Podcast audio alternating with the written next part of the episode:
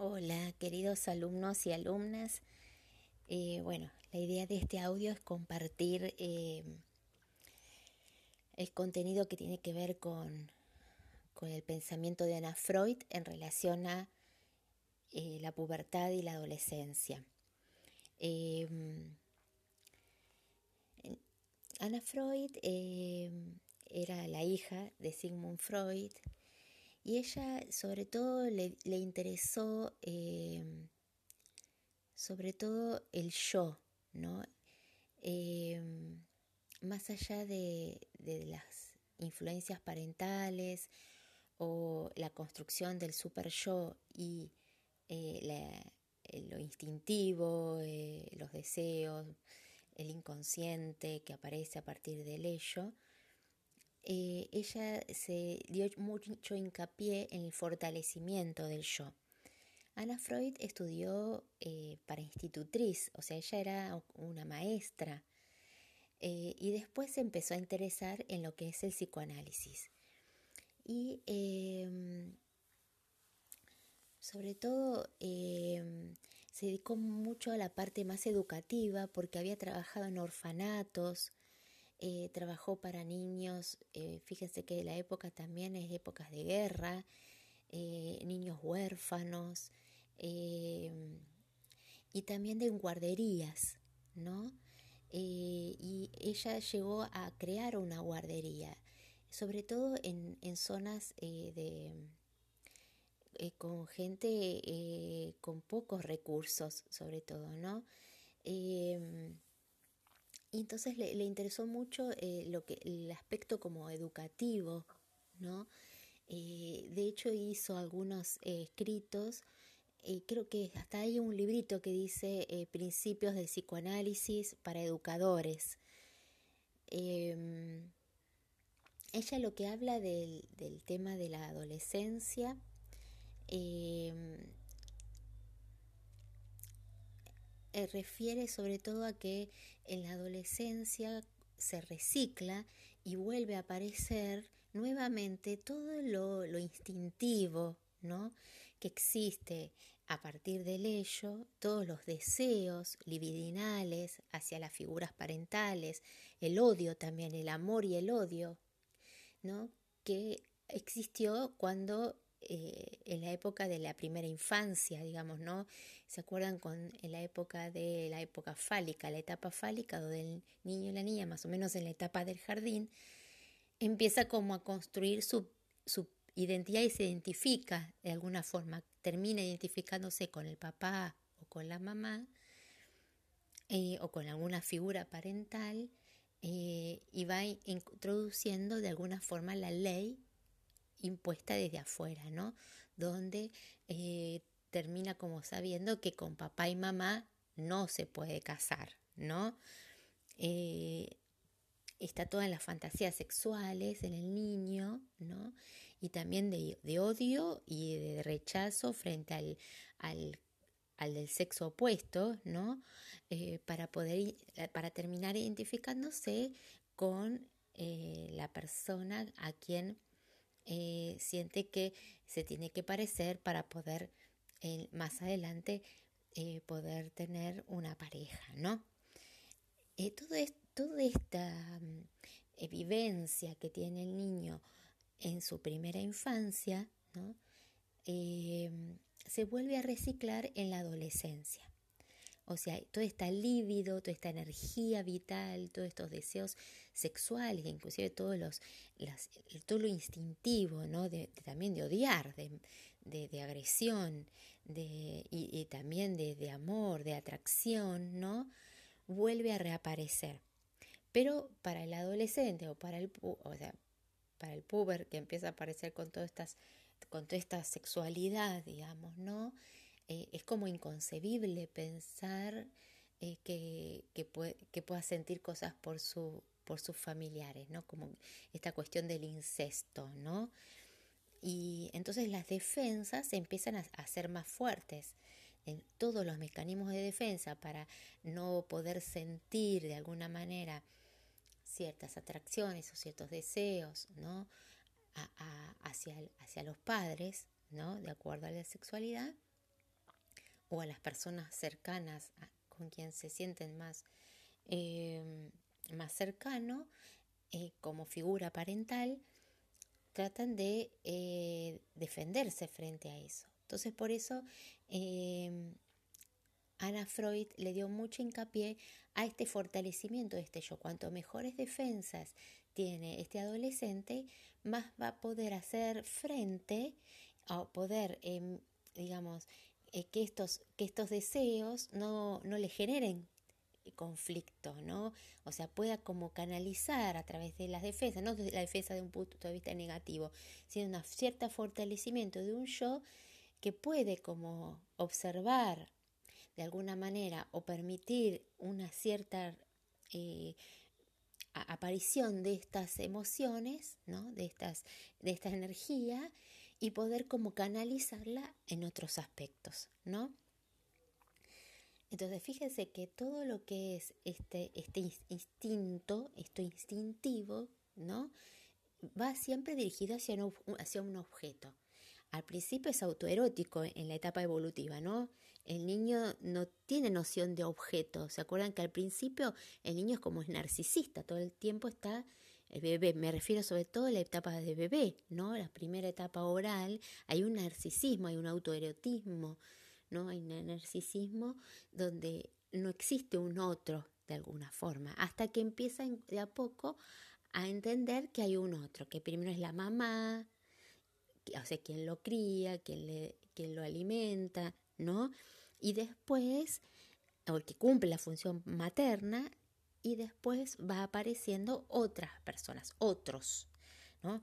Ya en el jardín es los otros, ¿no es cierto? Entonces, primero, esta, entonces esta energía primero es autoerótica y después de a poco va incorporando la realidad y el objeto y lo otro. Entonces, toda esta energía vital o todo este, este vínculo se va dirigido hacia el otro, hacia un objeto. Entonces, hay dos tipos de eh, defensas, habla Ana Freud. Uno es con eh, unas defensas en relación, o sea, contra los vínculos objetales, ¿no? En este caso es contra los vínculos objetales dirigidos hacia los padres, ¿no? Hacia las figuras parentales. O sea, se defiende contra esa libido o esa energía vital que siente hacia los padres, ese amor, ¿no? ese deseo. Y hay otros eh, defensas que es contra los impulsos. O sea, fíjense que primero está el impulso hacia un objeto, ¿no? El impulso o va hacia uno mismo o va hacia el objeto, ¿no? Es, entonces, la defensa contra los impulsos sería como antes de llegar al objeto, es ir en contra del impulso mismo. O sea, no, no tiene que ver solo con el objeto, sino contra el impulso, contra el deseo mismo, ¿no? Entonces, el primer, eh, la primera como fase, o sea, el primer tipo o grupo de defensas eh, que tiene que ver contra los objetos, hay distintos tipos de defensas, ¿no?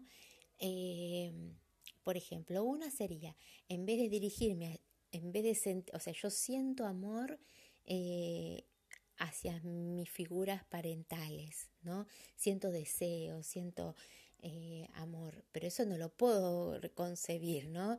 Entonces, ¿qué hago con este? Desplazo el objeto. En vez de dirigirlo hacia mis padres, lo desplazo a líderes, a eh, personas eh, con quien me identifico, ¿no? a personas que para mí son importantes, eh, puede ser, qué sé yo, líderes musicales, líderes de eh, actores eh, o, o, o, ciertas liderazgos o líderes que tienen que ver con ciertas creencias, ¿no? O ciertas ideas, ¿no? En vez de poner todo el amor, el amor hacia mis padres, lo vinculo hacia otras personas, ¿no? Donde las idealizo, donde me enamoro, ¿no? Donde pongo toda mi energía. ¿eh? Eh, personas a veces hasta pueden ser hasta opuestas a mis padres, ¿no? A, las características de, las personas que tienen la figura parental para, para mí, ¿no? Como adolescente. Pero fíjese qué interesante que esto ayuda al adolescente a salir de la familia, del núcleo familiar, para eh, dirigirse al mundo y poner su identidad y construir su identidad en otras personas, mirando otras personas, otros modelos donde poder identificarse, ¿no? Otra defensa es la inversión de los afectos, ¿no? Este amor que siento hacia, los objetos parentales lo transformo en odio, ¿no? Entonces, eh, nada me viene bien, eh, los agredo, me enojo todo el tiempo, todo lo que me dicen está mal, eh, ¿no? Como que los, los odio. Muchas veces, a veces esta agresión o este odio genera culpa, porque bueno, son mis padres, como yo siento esto, ¿no? Y muchas veces este odio a veces se introyecta, ¿no? Es otro mecanismo, ¿no? En vez de trasladarlo hacia los a mis padres, lo, lo pongo en mí mismo, ¿no? Ese odio. Y puede generar muchas veces depresión o enfermedades psicosomáticas, ¿no? O esa agresión y esa bronca y esa, esa mirada de odio hacia mis padres se vuelve perseguidora, ¿no? Eh, entonces lo veo, los veo a mis padres como muy eh, eh, como que me tienen me, me, odian, no me quieren, están en contra mío, todo lo que yo hago le viene mal, pero a veces como inclusive hasta como exagerado, ¿no? Les parece que todo le molesta, ¿no? Y en realidad a veces es el adolescente que a todo le molesta, pero lo pone en los padres más, ¿no? Esta, esto, esta inversión de afectos, este rechazo, este odio, nos, le ayuda también al adolescente a separarse de los padres, a diferenciarse, ¿no? Eh, es como este enojo que permite un límite y distanciarse, ¿no? Eh, y esta distancia también le ayuda a encontrarse a sí mismo. Otro aspecto, eh, otro mecanismo de defensa frente a esta, estos deseos sexuales, ¿no? Eh, es el retiro de la libido en vez de poner el amor hacia los padres, hacia, hacia se, se pone en la propia persona. Entonces, por eso esas características propias del adolescente también como, como ideas de que pueden todo, o como parecen como agrandados, o como cierta omnipotencia, o, o, sentimientos de grandeza, ¿no? Y también a veces lo ponen en el cuerpo ese amor, que también eh, a veces eh, los adolescentes tienen esta característica de eh, mirarse mucho lo que sienten, ¿no? Muy atento a, los, a, los, a las sensaciones y a veces hasta hipocondríacos, todo les parece que tienen alguna enfermedad, que algo les va a pasar o que están como muy hiperatentos a sus cuerpos y a sus cambios. Bueno, todo esto también ayuda a construir su identidad, a encontrarse, a mirarse, a fortalecerse, a amarse, a, mirarse en el espejo, a, encontrarse también su propio esquema corporal, su nuevo esquema corporal, ¿no? Por los cambios físicos, ¿no? Fíjese que son mecanismos de defensa sanos, ¿no? Porque es lo que les permite eh, tomar conciencia de esta nueva realidad, esta nueva transformación, ¿no? Que genera tantos cambios hormonales, ¿no? Después hay otros mecanismos de defensa que son como más eh, complejos, ¿no? Por ejemplo, está el de la regresión, que ese sería ya eh, un mecanismo en el cual es tan insoportable estos deseos, estas sensaciones, que no puede como em, mirar a estos padres desde un punto de vista más desde lo sexual, sino que regresa como a una etapa anterior más infantil, ¿no?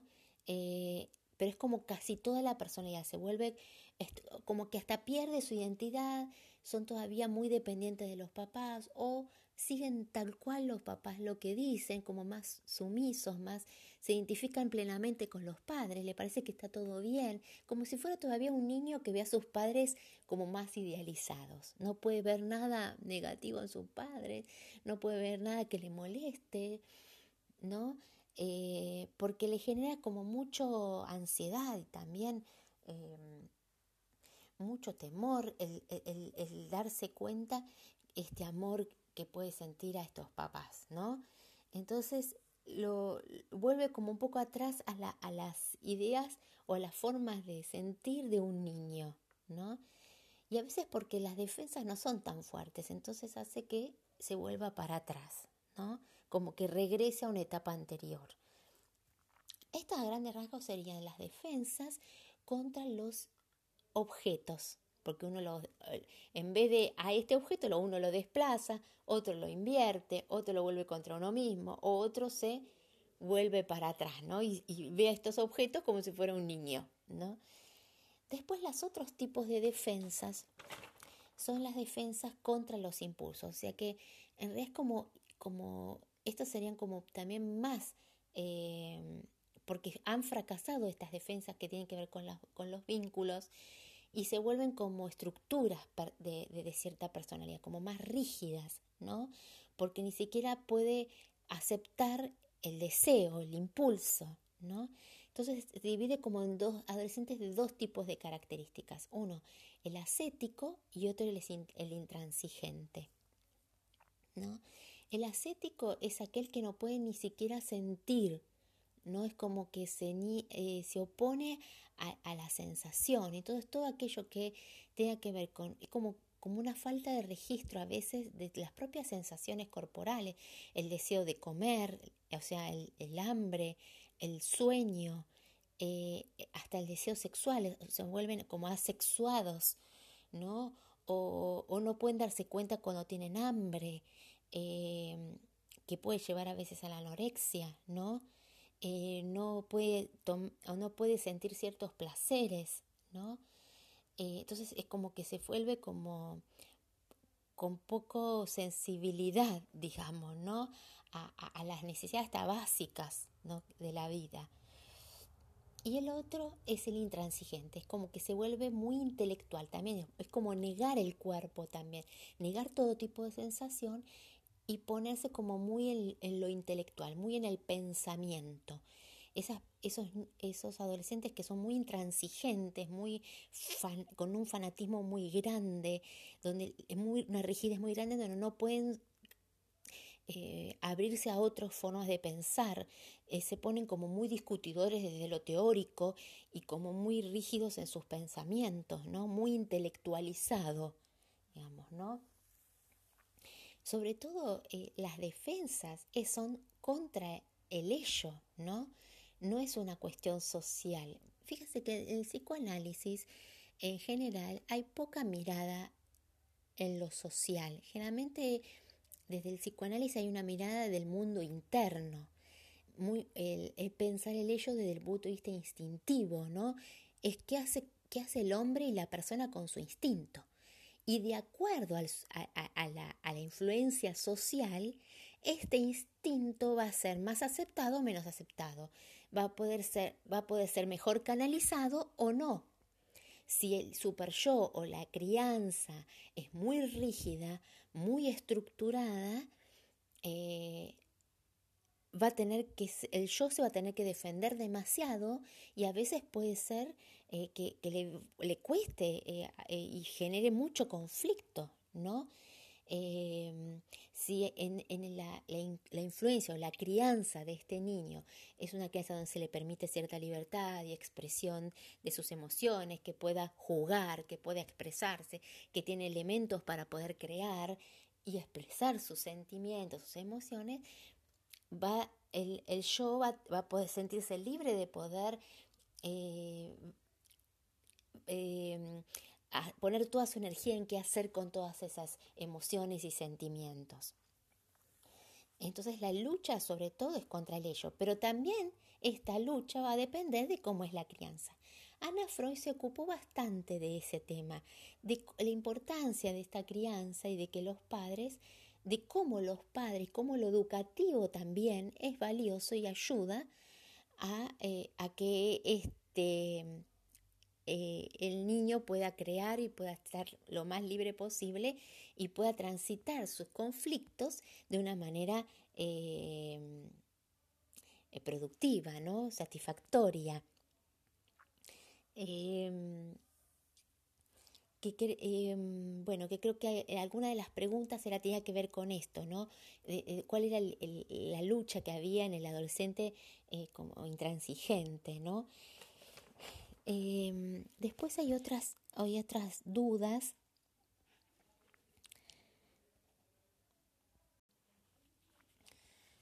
Una de las dudas eh, estaba en algunos textos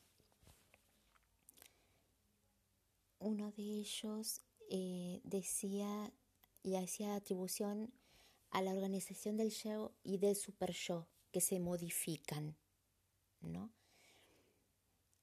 ¿A qué se refiere esto? Fíjense cómo el yo tiene que organizarse de otra manera ante la irrupción nuevamente, el cambio en la pubertad, los deseos sexuales, los cambios hormonales, el yo se tiene que organizar Es el que, el que el yo es, es, el aspecto de la personalidad que tiene que ver con eh, el contacto con la realidad, con la conciencia, ¿no? El tomar conciencia y, el eh, enfrentarse a las, a las obligaciones y a las situaciones que tiene que vivir en la realidad, ¿no? Eh, teniendo en cuenta, es como el que está en el medio, digamos, ¿no? Que tiene, tiene que tener en cuenta todas las, enseñanzas, eh, los valores, la cultura que le presenta la sociedad y todos los instintos que aparecen. Entonces el, el yo se tiene que organizar, se modifica, porque se tiene que organizar de otra manera y que todos estos mecanismos de defensa que tiene que ir realizando para poder construirse de una manera eh, más madura, digamos, frente a esta realidad, ¿no? ¿Qué hago con todos estos instintos que me aparecen? Y también el super yo se modifica porque eh, el super yo también eh, tiene que tener, construir, ¿no? Es, eh, o sea, eh, es la mirada que tiene que ver con su cultura, la crítica que hace a esa cultura, eh, el cuestionamiento que hace a lo que la sociedad le presenta, ¿no? tanto todo lo que me decía papá y mamá, ¿es así? ¿No es así? Esta actitud crítica que el adolescente tiene frente a esto que les ha enseñado, ¿no? Entonces hay una nueva construcción y una nueva organización y una nueva relación de este yo con el super yo. ¿No? Eh, a esto se refiere, ¿no? Y que si esta, este tránsito, este proceso eh, es productivo, eh, madura y crece. Si es demasiado conflictivo, puede llegar a generar patologías y puede ser caótico también, ¿no? Cuando no tiene suficiente defensa, no tiene cierta fortaleza yoica, cuando no, no, puede manejar todos estos instintos que aparecen, eh, le genera mucha ansiedad, eh, digamos, ¿no? Entonces, eh, todo esto, no tener ciertos recursos, ¿no? Cuando hay super yo, cuando hay un super yo o enseñanza de una crianza como muy rígida, muy estructurada, o, o, poco, o poca enseñanza, también muy abandonados, también con pocos recursos, o sea, por nada o por demasiado, ¿no? Con ninguna orientación, ¿no? O, encontrarse solo, sin, sin ningún tipo de defensas, ¿no? Porque las defensas son sanas también, ¿no? Es como cuidarse, digamos, ¿no? El otro, el otra parte del texto se refería a la renuncia a crecer no se origina en el ello, sino en los aspectos yoicos y superyoicos ahí, volvemos a ver el niño que tiene que ver con esto justamente las defensas de regresión. Cuando este niño que está creciendo eh, no tiene lo suficientemente defensas, a veces eh, no le alcanza las defensas. Y, y este ello como aparece en cualquier niño, por eso no, se origina en el ello, sino el, tipo de defensas que yo tenga y cómo me han enseñado y la educación que he recibido, ¿no? Eh, si fue muy rígida, si fue muy estructurada, eh, si fue muy dependiente, de generar mucha dependencia, eh, si yo no tengo las defensas suficientes para enfrentarme a todo este, todo esto, esto, este como ola de instinto que me aparece, hace que el niño no quiera crecer, quiera volverse para atrás, quedarse en el niño, que era, que era como eh, el, el, lugar cómodo de alguna forma, o la zona de confort, como se dice a veces, ¿no? Como, como que me quedo en mi zona de confort, ¿no? Y, y, esto es, demasiado, entonces como que vuelvo para atrás. Entonces hay como una renuncia a crecer y a enfrentarme a, a, esta a este nuevo conflicto, a esta nueva dificultad, ¿no es cierto? A volver a encontrar qué hago con todo esto que siento y que me pase, que me aparece, ¿no? Y bueno, justamente responde también a esta consulta que tiene que ver con la defensa de regresión, que tiene que ver con esto, ¿no? Y bueno, y la defensa contra los impulsos son defensas como más eh, estructurantes de alguna manera. Es la que genera de alguna forma o un adolescente ascético o un adolescente intransigente, ¿no?